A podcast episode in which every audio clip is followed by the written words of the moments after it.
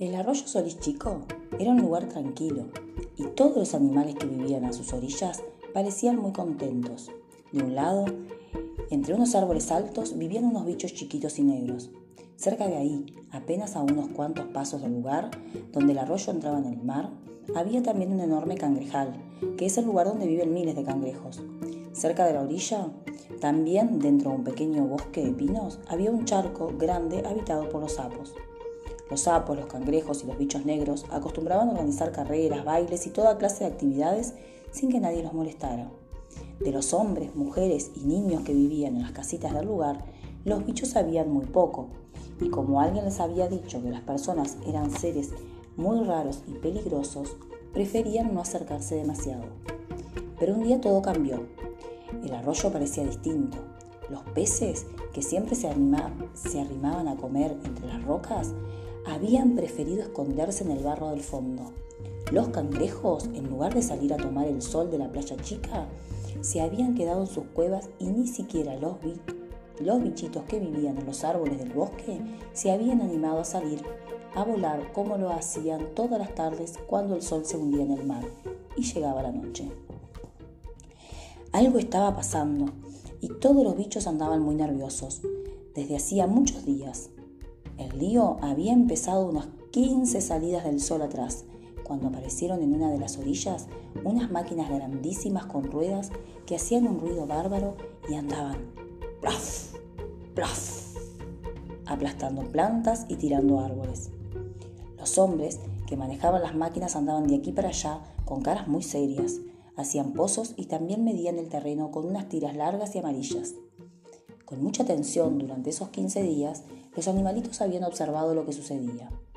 El ruido de las máquinas no los dejaba dormir y cada vez que caía un árbol todos se preocupaban muchísimo porque sabían que en cada árbol que caía vivían pájaros, hormigas, mariposas y un montón de otros bichos muy pequeños que de pronto se quedaban sin casa. Los bichitos negros de la otra orilla decidieron por fin averiguar qué era lo que sucedía pero como no eran bichos de hacer las cosas así nomás, se la pasaron discutiendo un buen rato hasta que decidieron entre todos que lo mejor sería enviar a tres bichos espías. Cuando fue bien de noche, el bicho Juancho y otros dos se aprontaron para cruzar el arroyo. Tengan cuidado y vuelvan enseguida, les recomendó el bicho más viejo de todos. Con los hombres nunca se sabe. Los tres valientes Cruzaron el arroyo volando bien bajo y tratando de no hacer mucho ruido. Cuando llegaron al lugar de los hombres, se escondieron entre los yuyos para escuchar la conversación de dos de ellos.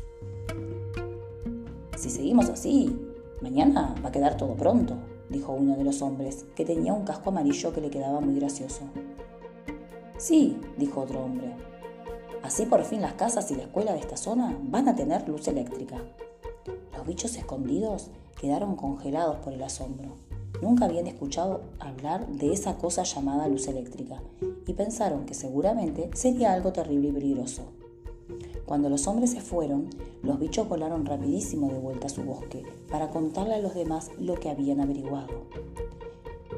Van a poner una cosa que se llama luz eléctrica, dijo el bicho Juancho, poniendo voz de preocupado.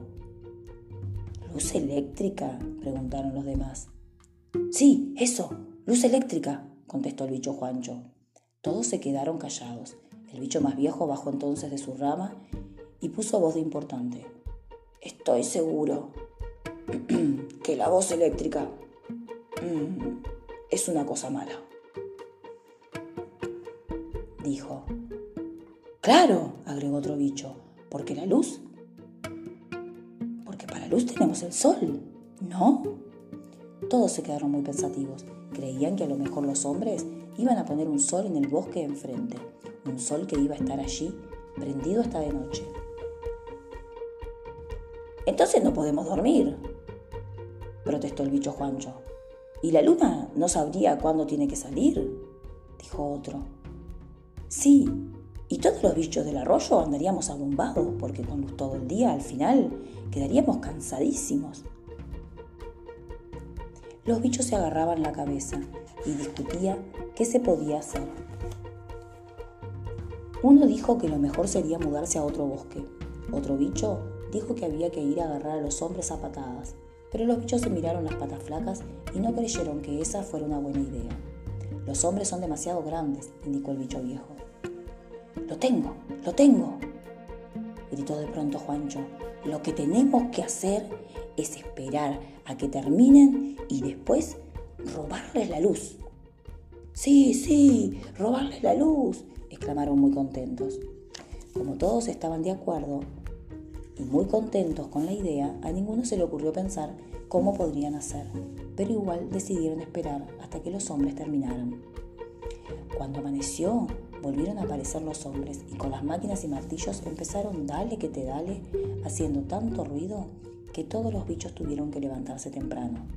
Los hombres estuvieron muchas horas tirando abajo los últimos árboles, haciendo pozos, poniendo unas cajas grandes y negras con postes, cables, alambrados y hasta un cartel con una calavera que metía miedo por lo fea y tenía escrita la palabra peligro justo abajo. Los bichos, desde el otro lado del arroyo, seguían mirando muy atentos, tratando de pensar cómo le podían robar la luz a los hombres, cuando de pronto escucharon que uno de los trabajadores gritó, ¡Ahora! Y ¡zum! Un zumbido fuerte, muy fuerte, como el de una abeja gigante, hizo temblar los árboles. ¿Qué será? preguntó el bicho viejo. Luz no es, comentó Juancho. Sol tampoco dijo otro. Cuando los hombres terminaron, era casi de noche. El zumbido era ahora mucho más suave y apenas se oía. Los bichos resolvieron esperar un poco más y cuando estuvieron seguros de que no quedaba ningún hombre, se colocaron en fila para llevar a cabo el plan de Juancho, ir a robarles la luz eléctrica. Tengan cuidado, recomendó el bicho viejo que no podía ir porque ya tenía las alas gastadas. Como si fueran un montón de aviones pequeños, cruzaron el arroyo. El bicho Juancho, que iba adelante, seguía muy preocupado. Ninguno sabía cómo llegar. ¿Dónde guardarían la luz eléctrica? Los hombres. ¿Estarían aquellas cajas grandes y negras? Cuando llegaron todos los bichos se pararon en el cartel con la calavera. Juancho se puso a escuchar. Se dio cuenta de que el zumbido venía de adentro de una de las cajas y que seguía muy bajito, por dentro de esas cosas largas y finitas llamadas cables. Juancho pensó que si ellos podían cortar los cables, entonces la luz saldría y se le podrían se la podrían llevar. Así que les gritó a los demás bichos: ¡A los cables! ¡A los cables! Pero ninguno se movió. ¿Qué cosa es un cable? preguntaron. Juancho tuvo que explicarles entonces, sí, sí, todos salieron volando y llegaron hasta los cables negros que hacían muy bajito. Haciendo equilibrio encima de los cables, los bichos llegaron hasta unos fierros que habían en la caja negra. Se dieron cuenta de que en ese lugar los cables se enroscaban, seguramente para chupar la luz. Decidieron pararse en los fierros y de pronto ocurrió algo rarísimo. ¡Ay! gritaron. ¡Ay! Repitieron. Un montón de chispas empezaron a saltar por todos lados y los bichos descubrieron que la caja, los fierros y los cables, además de zumbar como las abejas, daban patadas como de caballos. Los bichos no sabían que pararse en un cable pelado es una de las cosas más peligrosas que hay y, como aquello les dolía mucho, resolvieron salir lo antes posible. ¡Vámonos! Gritó el bicho Juancho y salió disparando como una flecha. Los demás bichos, todavía quejando, quejándose, volaron atrás. ¿Qué cosa más peligrosa es la luz eléctrica? El viejo tenía razón, pensaba el bicho Juancho, mientras volaba encima del arroyo. Pero de pronto escuchó risas y más risas. Por alguna razón los bichos que venían detrás suyo se habían empezado a reír. ¿Qué les pasa? preguntó el bicho Juancho enojado. Tenés luz en la cola, tenés luz en la cola, contestaron los otros riendo. El bicho Juancho no lo podía creer y decidió mirarse la cola. Era cierto, su cola brillaba como una linterna. Cuando más movía las alas, más luz tenía. El bicho Juancho miró a los demás y empezó a reírse también. Todos los bichos ahora tenían luz en la cola. Le robamos la luz a los hombres, gritó muy contento. Todos gritaron, ¡Viva! ¡Hurra! Y otras cosas porque creyeron que habían ganado. Cuando el bicho más viejo miró desde un árbol, vio que en medio de la oscuridad venía volando un montón de puntitos de luz. ¿Qué serán? se preguntaba el bicho viejo poniendo cara de asustado. Vienen hacia mí. ¡Socorro! ¡Auxilio! ¡Se viene la luz eléctrica! Empezó a gritar corriendo de un lado a otro encima de una rama. Las luces estaban ahora muy cerca y una de ellas se había parado en la punta de la rama. Soy yo, viejo, dijo la voz de la luz eléctrica. Los otros bichos también se acercaron. El viejo cuando vio quiénes eran y que ahora tenían luz en las colas, abrió la boca tan grande que después no la podía cerrar de tanto asombro que había tragado. Las coco, las coco, colas les bri, bri, brillan, tartamudeó. Sí, contestaron los bichos muy contentos. Les robamos la luz a los hombres. Los bichos estaban tan felices que enseguida, enseguida levantaron vuelo y empezaron a hacer piruetas en el aire. Un cangrejo que no podía dormir con tanto alboroto se asomó desde su cueva en la playa de abajo, miró hacia el cielo y creyó que estaba soñando, porque nunca había visto a las estrellas saltar y moverse de esa manera. Bobada, gruñó el, el cangrejo. Todo el mundo sabe que las estrellas no pueden moverse.